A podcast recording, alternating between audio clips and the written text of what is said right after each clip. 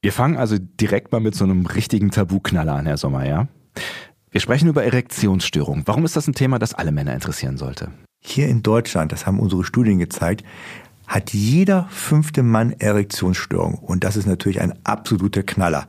Und schauen wir uns einmal an, jeder glaubt, das betrifft ja nur ältere Männer, mhm. die 20 bis 40-Jährigen.